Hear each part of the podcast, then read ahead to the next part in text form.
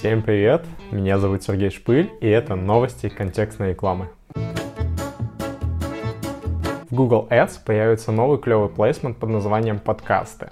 Команда Google Ads объявила о том, что в скором времени все рекламодатели смогут э, размещаться в новом для себя формате плейсмента в так называемом подкасте. То есть вам достаточно будет выбрать э, вашу аудиорекламу, аудиозапись, либо видеоролик, и он будет показываться в подкастах. Не совсем понятно, по какому принципу они будут фильтровать места размещения, то есть будут какие-то определенные э, сервисы с подкастами, или, то есть это будет какая-то определенная площадка, как КМС, там, контекстно-медийная сеть, только контекстно-медийная сеть там с подкастами.